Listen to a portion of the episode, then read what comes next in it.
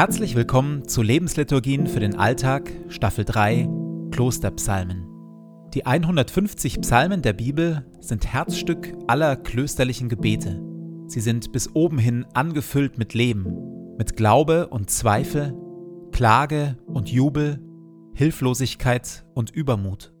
Mit Hilfe der Lebensliturgien tauchen wir ein in die Welt der Psalmen und beten uns wie im Kloster Stück für Stück durch sie hindurch. Jede Lebensliturgie beginnt und endet mit Gebeten, die immer gleich bleiben. Psalmtext und Impulse in der Mitte wechseln. Am intensivsten wirken die Lebensliturgien, wenn sie in Ruhe angehört werden. Und jetzt viel Freude damit.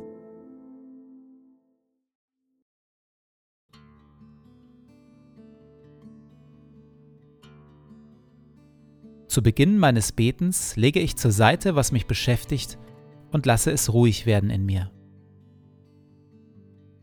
Ich sammle meine Gedanken und atme langsam und bewusst.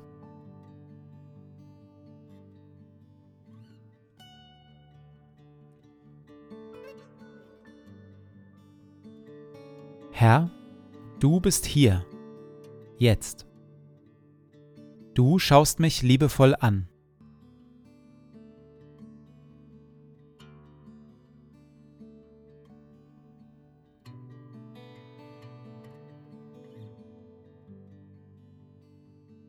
Ein Gebet von Benedikt von Nursia, Vater des Mönchtums aus dem 6. Jahrhundert. Verleih mir, gütiger und heiliger Vater in deiner Huld, einen Verstand, der dich versteht, einen Sinn, der dich wahrnimmt, einen Eifer, der dich sucht, ein Herz, das dich liebt, ein Tun, das dich verherrlicht und eine Geduld, die auf dich harrt. Amen.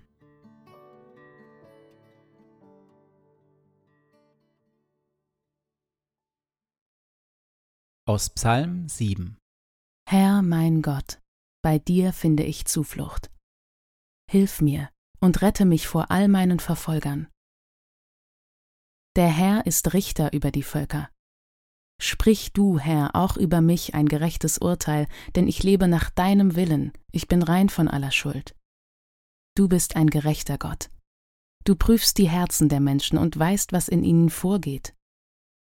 Sieh doch, da brütet jemand Böses aus, er geht schwanger mit Unheil, er gebiert nichts als Lüge. Er gräbt anderen eine Grube und schaufelt sie aus, dann stürzt er in seine selbstgemachte Falle. Das Unheil, das er plant, es trifft nun ihn. Was er sich ausgedacht hat, bricht jetzt über ihn herein. Ich will den Herrn für seine Gerechtigkeit preisen. Zur Ehre seines Namens singe ich einen Psalm. Für ihn, den Herrn, den Höchsten. Wieder geht es in diesem Psalm um Bedrängnis und um Verfolgung, und wieder wird Gott als Richter angerufen, wird Gerechtigkeit von ihm her herbeigesehnt und herbeigebetet. Wer braucht eigentlich Richter? Die Starken wohl eher nicht. Denn die Starken können für sich selbst sorgen, können sich nehmen, was sie brauchen oder wollen. Für Starke ist Gerechtigkeit sogar eher ein limitierender Faktor, eine Grenze. Schwache dagegen sind auf gerechte Richter angewiesen.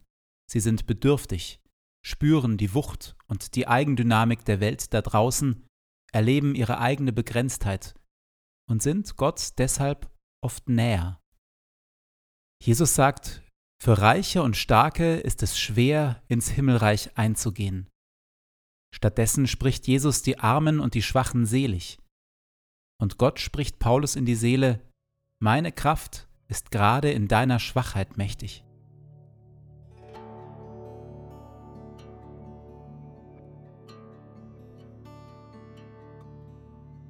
An welchen Stellen meines Lebens bin ich schwach und bedürftig? Leonard Cohen singt There's a crack in everything. That's how the light gets in.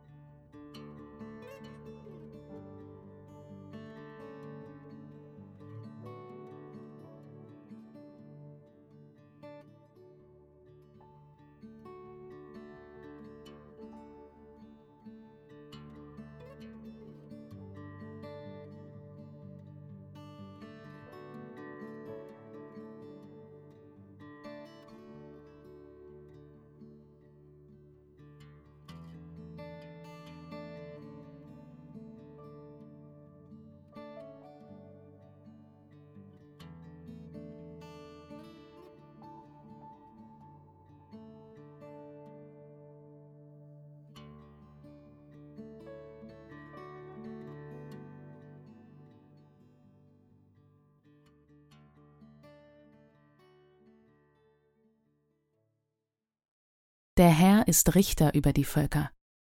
Sprich du, Herr, auch über mich ein gerechtes Urteil, denn ich lebe nach deinem Willen.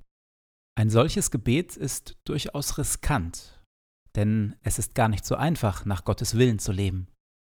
Im Grunde kann ich Gott nur dann um ein gerechtes Urteil bitten, wenn ich ihm mein eigenes Herz und mein eigenes Leben regelmäßig hinhalte, wenn ich mein Inneres mitsamt den dunklen Flecken und Abgründen immer wieder in Gottes Licht stelle und von ihm her Vergebung, Reinigung und Heilung empfange. Nur so, nur auf diese Weise gereinigt, geheilt und erneuert, kann ich Gott um ein gerechtes Urteil über mich bitten.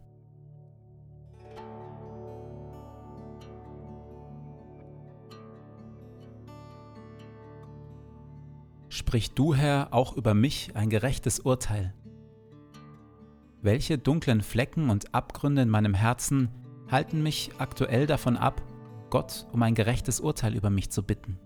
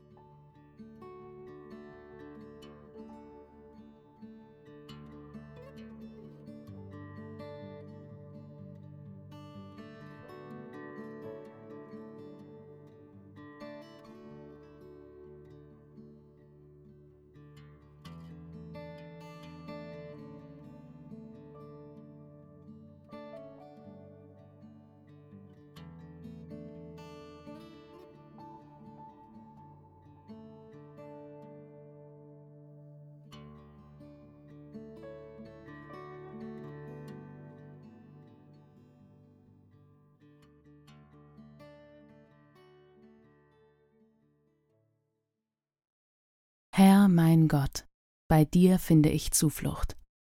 Hilf mir und rette mich vor all meinen Verfolgern.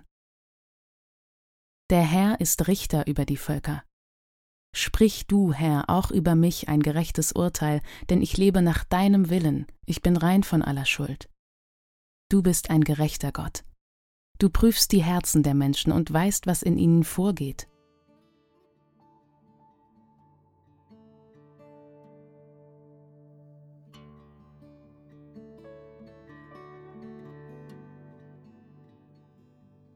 So lade ich dich, Gott, nun ein, den Tag, der vor mir liegt, zu gestalten. In mir und mit mir. Atme in mir, Heiliger Geist, dass ich heute Gutes denke. Wirke in mir, Heiliger Geist, dass ich heute Gutes fühle. Pulsiere in mir, Heiliger Geist, dass ich heute Gutes tue.